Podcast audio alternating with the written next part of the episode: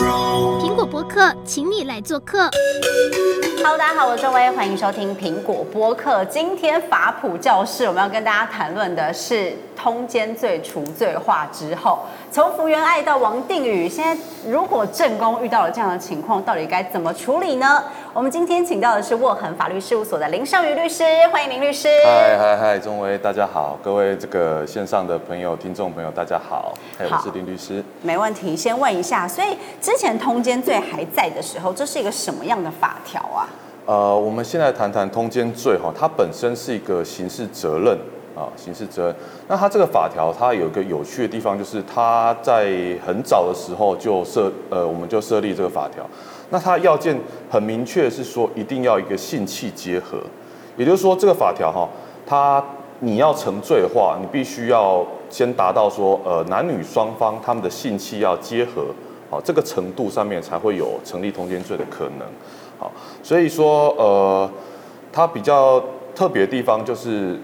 一个告诉期间，嗯，好，告诉期间就是说，我们要发现这件事之后，六个月要提告，跟我们一般耳熟能详的车祸案件很像，嗯、就说我们车祸案件里面，呃，发生车祸知道谁跟我发生车祸的时候，我如果觉得要告对方的话，好，那他要六个月内提告，通奸罪也是一样的道理。对，所以像你刚刚说，就是要有性器结合，可是那如果原配想要提告，那他需要。证据要到什么程度才能够告得成？OK，这个问题很好哈，就是说我们如果证据要到什么程度，如果了哈，呃，很多情况下，如果我们当场就抓奸在床，哦，那我们可能冲进去发现说啊，两人正好完事或办事办到一半嘛哈，那很明显的看到说他们有发生性行为，有一个性器结合的这个状况，好，那是很明确的。那大多大多数的案件来讲哈，我们都没有办法这么有把握。抓到那个 timing，嗯，刚刚好知道说什么正在进行正在进行中，对对，因为我们就算要请征信师或我们亲自去跟监埋伏哈，都不一定抓得这么准，所以他的证据其实是不一定要直接的，只要是间接的，能够证明说好像他们两个是有发生性行为的，比如说现场有扣到保险套啊。好，然后精液用过的这个精液的卫生纸，沾有精液卫生纸，好，那些东西都可以去反复的呃，来用科学方式去检验，说有这两个人有发生性行为，这样就够了。好，那现在台湾是从什么时候开始通奸除罪化？那除罪化之后，对于你知道婚姻关系是 有什么样的改变吗？哦，这个就是我觉得是是忧也是喜了，哈，就是说我们有点是跟世界潮流接轨，因为。目前呢，哈，世界上各个国家来讲，哈，有通奸罪的国家非常的少。本来台湾也是少数里面有通奸罪的国家。那时间点上，在一百零九年的哈五月二十九号，五月二十九号的时候，我们的我国大法官呢，哈，对于通奸这个条文来去做了一个违宪审查。啊，他最后做出的结论是认为说，呃，通奸这个东西它有符合立法目的。立法目的，它当然是要维系说我们这个婚姻的一个完整哈跟健全，啊，那可是他在手段上采取的刑罚这样的手段是违宪的，有违比例原则，所以最后他就把它宣告违宪，而且是定期失效。所以就是回到我刚刚所说的时间点，一百零九年五月二十九号以后，好，就再也没有办法用刑事通奸罪来去处罚别人了。好，那您刚刚说的就是说这样有什么不同？呃，不同来讲，就是说，呃，第一个可能比较庆幸的人是我们的警察，以后不用再跟着去抓奸了。对对对，不用跟着抓，因为很多警察其实因为呃常常会跟我聊天抱怨到说，哦、呃，他们常常在接到这种案子，然后可能呃就是有时候陪在那边等，然后还要看着别人吵架哦，然后大家这个哭得天崩地裂的哈，嗯，然后还要必须进行搜证，尤其是我刚刚提到的哈，因为呃。扣案的一些证物需要像是这个有沾有精液的卫生纸，嗯，这个东西你收集之后你要交给警察，对，警察常常跟我抱怨说他们不太喜欢去保管这种东西，可能卫生上的问题，对对对。好，那现在因为除罪化，所以刑事没有办法是就是提告嘛，只剩下民事的部分可能可以保障配偶的权利，没错。那民事上要怎么样才能够去告呢？或者需要准备什么样的证据？OK，好。呃，因为刚刚说到通奸除罪化这件事，它就单就刑事责任的部分而已哈，民事的部分是完全没有改变的。我说构成要件哈，跟这个他主张的权利的部分，那其实，在以前还有通奸罪的时候，它本来就是一个双轨的制度，就是说，当我今天呃发现了这个外遇，呃，我另外一半有外遇的情形的话，那我去告通奸罪以外，我还能够也是告民事求偿。嗯，好，所以现在只是说刑事那条路没了，那我们民事的部分还是可以走。那特别的是说，刚刚有提到说六个月的告诉期间，啊，那是刑事责任的部分。那既然现在没了，回归民事的话，呃，提醒各位观众朋友，就是说，他呃民事的时效是两年，嗯，其实是比刑事的六个月还长的。对。好，等到我发现之后，我可以在两年内决定要不要去告这个配偶或是像呃那个小三或小王。嗯，啊，对，是可以一起告的，他也可以呃单独去告。好，差别是在这边。所以那像呃刑事的责任没有了之后，民事这边求偿的金额有因此可以提高吗？就有没有一个补偿的感觉？对，关于这一点呢，哈，因为我经常办这个案件，那也恰好就是说我当时哈，我刚才讲到说，去年一百零九年五月底的时候要通奸除罪化，那个过那刚好过那个那个那个时间点的之前哈，呃，我正有案件正在进行，那那一阵子哈。我就特别去收集一下法院哈近期内哈针对那个这种侵害配偶权民事求偿案件，法官判赔的金额大概落在哪边？然后或者是说修法之后，呃，我们讲的除罪化之后了哈，金额有没有提高？好像变相让对配偶有一个一个保障。对啊，我我目前的观察了哈，可能是那个波动的增加的幅度不大，有。以以以我们收集的资料来看的话，是有的，但是它其实幅度并不大。嗯，好，那可能这个可能性有很多啦。哎，可能是说，呃，法官他认为说，民事跟刑事的差别在于说，民事就是一个补偿，对，它是一个填补损害。嗯，那因为他求偿的金额是说，我们原配受到呃一个这样的精神上的损失，啊，因为他的配偶权被侵害了，嗯，所以。是不是因此说没了形式，我的我的这个精神上的压力或精神上痛苦会更增加？可能不一定啊，可能应该会有吧。就原本想说这些该死的狗男女就可以被抓去关，结果现在不行了，然后原配可能会更生气、哦。说的也是，因为蛮多蛮多这种情况下，他可能会非常的激愤，说啊，本来可以处罚他的，现在怎么没有东西可以处罚他？嗯、不过，中尉刚才讲到一个重点，就是说到底能不能让？就即使有通奸存在的时候，到底能不能让那个我们憎恨的小三小王把他让他抓去关？实际上很困难，实际上很困难。就是刚刚聊到说，实际上还有这个通奸罪继续适用的情形底下的时候，我国啦哈，因为这个也是比较明确有统计过的哈，百分之九十九犯通奸罪的人都不会被关。百分之九十九，这司法院统计的数字。那为什么会这样子呢？因为通奸罪其实不是一个不重的罪，嗯，它只是一个比较难听、比较污名化、哦，道德上比较呃大家会去谴责的一个罪。它实际上都是可以判一颗罚金的罪。哦，那大部分能够缴得起一颗罚金的人都可以说不用去关，他只要缴了罚金就可以了。那少部分的人，他可能缴不起罚金的人才需要去被关，这样子。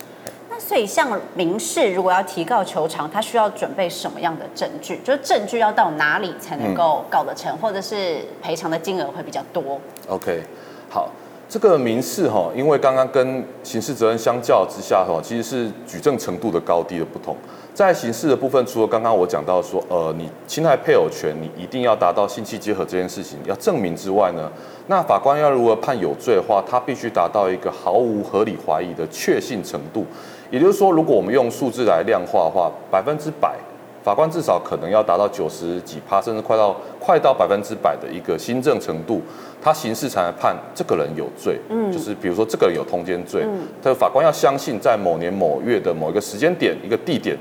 这个人跟另外一个人有发生性器结合，而且他有配偶。OK，好，那这个时候才能判罪。那民事程度的话，不用这么高啊，民事程度它不需要说达到一个哇接近百分之百。他有可能在举证上面只需要七十八十，让法官相信哦，大略上有这件事情，这成这个是可以呃区分出比较明显的事情。那还有一个东西啦哈，就是说呃刚刚没有聊到的是说民事责任的这个要件啊，我刚刚特别一直强调说刑事要达到性器结合，民事不需要，好不需要。那不需要是什么意思呢？啊，我们实务上常看到说法官在判断案子的时候，不一定要证明说我的另外一半实际上有跟小三或小王发生了性行为。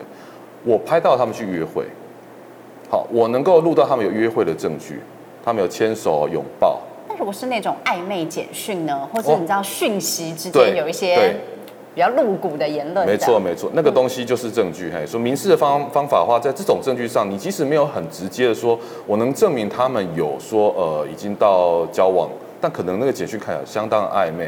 啊、呃，可能甚至还会去聊聊了说，呃，赛后检讨。以我自己来看的话，我自己案件里面有些他抓到说，哎，上次怎么样啊？上次表现的如何？或是你什么样的方式姿势让我哎蛮。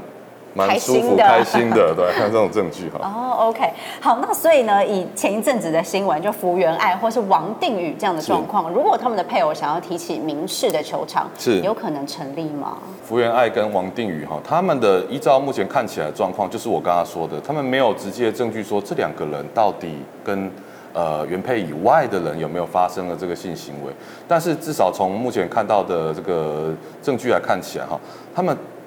脱不了关系是有一起去了某个地方，嗯，好，那一起一起过夜，对，过夜啊，或者是说什么同住一个屋檐下哈，那这样的情形下是告民事是有机会的，可是可能如果单就目前我们看到的这个资料哈，还稍显不足，还稍显不足，可能就是像像仲威刚刚聊聊到的哈，可能还需要一些简讯啊哈，或者说有没有情书。啊，或者他们有没有定情，情书也可以，可以啊，可以，或者是他们有定情小物嘛，嗯，好，或者是说这种呃，他们有没有一起拍照打卡在某些地方，好，那再加上那个东西的佐证的话，应该都是有机会说让他们原配去告成一个这个民事求偿的这个部分。好，那。到底民事求偿合理的金额范围在哪里？因为你知道，一般呢、啊，原配到很生气的情况下，可能就是说我要他赔我两百万。对。但这个金额是合理的吗？或是一般可能法官比较容易允许的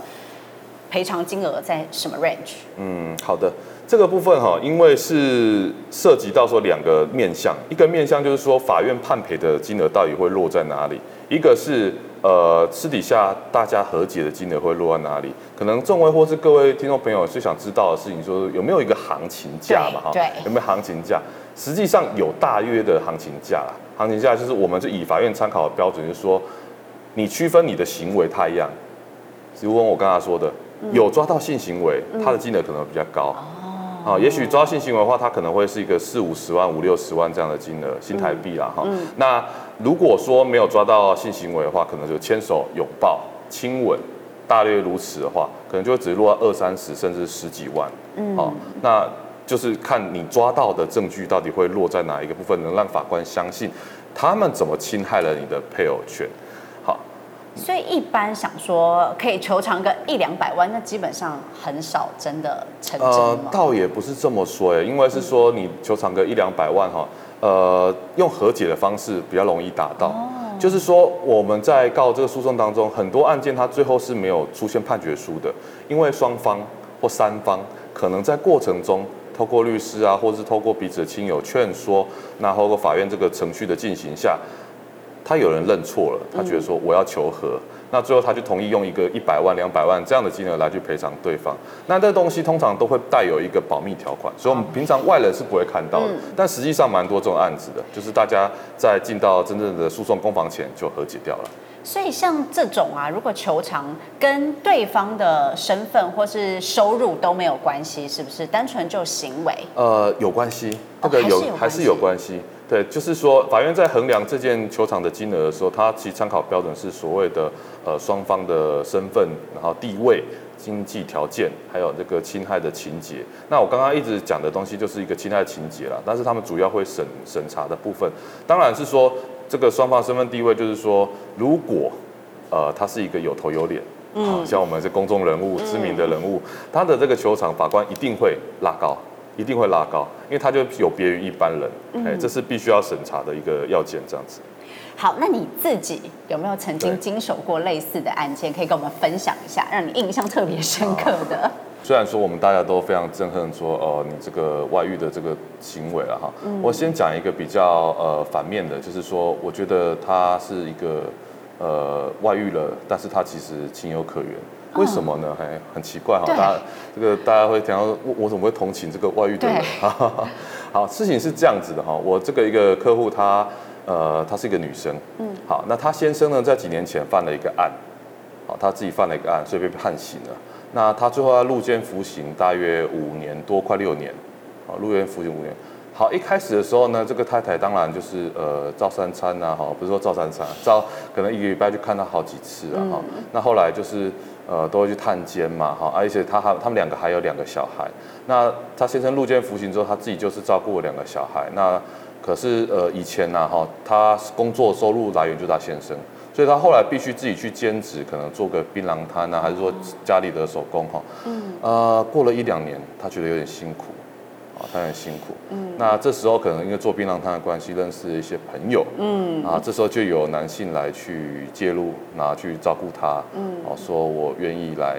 提供你经济支柱，那感情上也让他得到了一个慰藉了哈。那后来不幸的说这件事就被在狱中在监狱服刑的先生知道了，所以他就来告通奸罪了，那先生就来告这太太了。好，那这太太后来呃进到了法院审理之后啊哈。啊、呃，因为通奸罪这个东西，它是我如同我刚才讲的，可以和解嘛。对。啊，那那个先生就是来了，陆娟服刑先生来了，那跟太太也到了，那我是这太太的律师，那我是劝他说，呃，这个情形底下，你太太也为你付出了这么多青春，小孩子给你帮你带的很好，嗯，你有没有机会跟他谈一谈，原谅他这样？那他这个在监服刑的先生就当场哭了，当场哭了。那法官看到这个状况之后，哈，法官就请那个法警把那个外面的法庭的门关上，因为其实通奸罪这个东西它是可以公开审理的。那这件事情他希望说让我们关起门来谈。嗯，好，那我看到就是说，呃，在我面前上演了一个两方都哭着拥抱大和解的一个一个场面，了哈就是说先生也当场又愿意原谅了这个太太，因为毕竟他也知道说。我自己服刑嘛，嗯、那我也算是辜负了他。嗯、虽然说他外遇了，他确实这个他也承认，嗯、但是情有可原。好，所以这件事情他就这样子结束，也没有谈到任何赔偿啊。那先生要的只是他太太一句道歉。天哪！对，所以后来他们两个有离婚吗？还是你就没有 follow 到这个？没有，后来还离婚了。对对，就成全他跟这个小王了没错。好，那还有没有是？你站在原配这一方，然后让你印象比较深刻的案件，哦、有的有的。刚刚我说的是站在这个小小三，小三嘛，呃，不是小王小王小王对。嗯、那在原配这边哈，他就是一个一个比较曲折的一个离奇的样呃的的的状况啊哈。他就是我本来受委任是说他是一个离婚案件。啊，我也是受女方这边一对夫妻，年轻的夫妻。嗯、那先生自己先主动向法院来提告说，哦，我要离婚。嗯，然后他在离婚这边，委请律师写的状子里面就不断的指责太太的不是，哦，太太好吃懒做啊，哦，太太怎么样啊，整天只会只会只会跟骂他哈，写的就是非常的难听呐哈。那后来我们进到法院审理之后呢，呃，他们还有一个小孩。那我们进到法院审理之后呢，这个双方就是就离婚的部分达成了和解，嗯，就达成了和解，就是我们同意他离婚，但是我们继续打监护权，就是小孩的部分谈不拢。好，那告着告着，最后法院监护权也判给了我们女方，也就是说，在女方我我替女方打这场诉诉讼的过程中，最后是我们是等于是大获全胜的。嗯，可是呢，谁知道说在这个我们赢了之后没多久，就发现男生办了一场婚礼。马上的，在我们这官司一结束的时候，男生就啊，好开心，就娶了别人，对，娶了别人。嗯、然后我的当事人就是一看说，哇，这个人不是我的高中闺蜜吗？这什么八点档的剧情？对，就是这样子哈。他就发现说，哎，这个我我的前夫怎么娶了我的高中闺蜜？而且他是毫无心理准备之下看到了说他们呃在 FB 啊或 IG 上面分享他们那个婚礼现场的照片。何况这个闺蜜哈。还在他们的这个，就是她跟前夫的婚礼上也出席喽，所以很很很有趣的事情是，我们后来在收集证据要告他们这件事的时候，其实我们放上一个比对的照片，嗯，就是前夫跟这个后来这个小三扶成正宫的结婚照片，跟当初啊我们正宫跟前夫还在结婚的时候，小三在他旁边大家勾勾手的一个照片。哦、天哪！对，这真的是很八点档的剧情，对，相当的离奇了哈。因为就是说，后来我们发现说，实际上为什么当初前夫会来告我们离婚，是他已经心有所属了。哦，他其实就是为了要跟小三结婚。对，他就是为了赶快先把前面这婚姻结束掉。嗯，那我们为什么有迹可循呢？就是说我刚刚我们讲了，我们没有很直接证据，但是我们发现他们就是一起到了很多地方打卡，两个人的 IG 页面啊，可以互相比对起来。比如说，我们在宜兰很有名的民宿，发现男方也去了，女方在同一时间也在那个民宿，同一个同一个民宿的那个景点打卡，或者说我们的这个阳明山擎天岗，同一天，哈，这个男方跟女方都在擎天岗打卡，是他们一开始有避嫌，但最后证据被我们还是整个整理出来说，哦，他们也是赖不掉。哎，所以那时候也是告通奸罪，后来有成吗？呃，那件他不是告通奸罪，哦、那那那件他是已经在这个通奸处罪化之后，哦、对，我们单纯就告一个民事的球场。对，嗯、那后来那件的结果是和解和掉了，不过他也令令我印象深刻是他的和解条件，呃，并不是要求赔偿。而是要求改姓。你说小孩吗？对，小孩，因为我们我的客户希望那个小孩子从母姓跟着他的姓，最后他的条件只要求这个。那最后我们就是用这个方式来去解决掉这个。还蛮善良的，居然没有狠狠抽他前夫一笔。对，我想他应该只是想让呃他们知道说这件事情是必须要付出代价，但是代价不一定要用金钱来衡量。嗯，是这样子。好，那现在问一下，身为一个已婚。人士，然后是一个律师，是那你怎么看待这个修法呢？你是赞成还是比较反对？你自己有没有什么看法？呃，站在我这个是一个已婚的律师的角度，哇，这个我我本质上是赞成了哈，嗯、是赞成这个修法，呃，就是目前除罪化的这个方向的哈，因为它其实，呃，我认为啊，在我自己经手案件里面的的经验来讲。如果有刑事责任，其实不一定对双方是好事，因为那过程中其实是蛮煎熬的，嗯，过程是蛮煎熬的，甚至说，呃，他他必须要让你一直去拉扯，说我到底该帮谁？为什么我跟他讲这件事？因为他在刑事责任常常看到一件事情是说，呃，有时候原本外遇出轨的那一方会反过来帮原配。那可是又又又又又又可能是这时候他必须要一起被告告进来，对这个角色在整个案件处理过程中，他们是非常的呃会替换来替换去的。嗯，那我我觉得这时候对小孩子来讲不见得是好事，尤其是当大部分这种案件都会可能涉及到同时把其他的他们婚姻过程中可能小孩子监护权抚养的问题都拉进来一起谈，那会失焦了。那会失焦，再加上是说哈，通奸处罪化这个刑事责任哈，有些人他要的是一个呃处罚，但我说了，这处罚要重不重，要轻不轻的，你又不能真的让人家去管，所以到底让你得到了什么，我觉得是一个问号了哈，所以我比较支持说，移到现在的，大有一个民事球场，让你获得什么，这比较具体明确。好，那最后一个问题就是。给怀疑自己配偶出轨、想要提告的人一些建议，或者是他们需要准备些什么？好的，那个怀疑自己配偶出轨哈啊，首先我是建议，就是说呃，各位听众朋友，这时候应该要冷静，好冷静，就是说你不要自己破了梗，嗯，那因为我们在这种案件当中，就是要取得先机，就是你一定要先比对方先。呃，默默的去收集到有一些对你很有利的证据，那想反过来当然是对他很不利的证据。那很多人有时候就说，就是劈头就要跟对方直问说，哎，某某某，你是不是在哪里干嘛干嘛干嘛？但是你实际上只是出于怀疑，那对方一否认，哇，那可能就没了，嗯，那可能就没了。那还有就是说这个次数的问题啦，好，当然他可能一次、两次、三次，那。如果你能抓越多次的话，你的求偿金额其实会越高的。好，因为我们可以我们在法院认认定上面的话，它可以以次数来去划分每次的金额。啊，一一一个行为它可以求偿一次，一个行为可以求偿一次。而且，呃，我刚才讲每个行为就是发生之后，你在两年内都可以求偿。所以就是它如如果是一个不断陆续的发生的话，你可以不断的收证。嗯那你可以把它分成很多次来去提高。好，这个如果你的证据是够的话，然后。还有一个东西就是说，呃，当你可能真的掌握到你的另外一半有外遇的情形的话，你可能收集到证据以外，你另外要思考的这件事是说，你的目的是什么？嗯嗯，你的目的是什么？你是希望跟这个人分开呢，还是说你希望教训那个小三或小王？嗯，还是说你最后只是呃，希望他能够。这个痛改前非，好，另外你的配偶能够知错能改嘛，好，然后回头来继续跟你修补这个家庭，维系你们家庭的关系。所以那个对于你之后要产生的这个采取的诉讼手段的强弱，应该是息息相关。你要先确立好你的目标要干嘛，好，或者是你要以战逼和。那这这过程中，你大家可以咨询专业人士，比如像我们律师。好，那你可以问看看说，呃，律师对这方面有什么样的建议？好，这样子。好，所以通常建议不要打草惊蛇，就是你先收集好相关证据之后，没错，然后再一次给他毙命这样。没错，没错。对，那他如果想要求和的话，可能也可以有一些不同的手段。没错，因为他可以在后面的部分来求和。还有就是说，因为我刚才提到谈到就是所谓和解的部分，那其实和解的方式哈，在我们实务上或我自己经办的经验来讲，它很多元，嗯，非常的多元，不一定只是要说单纯这一次玩。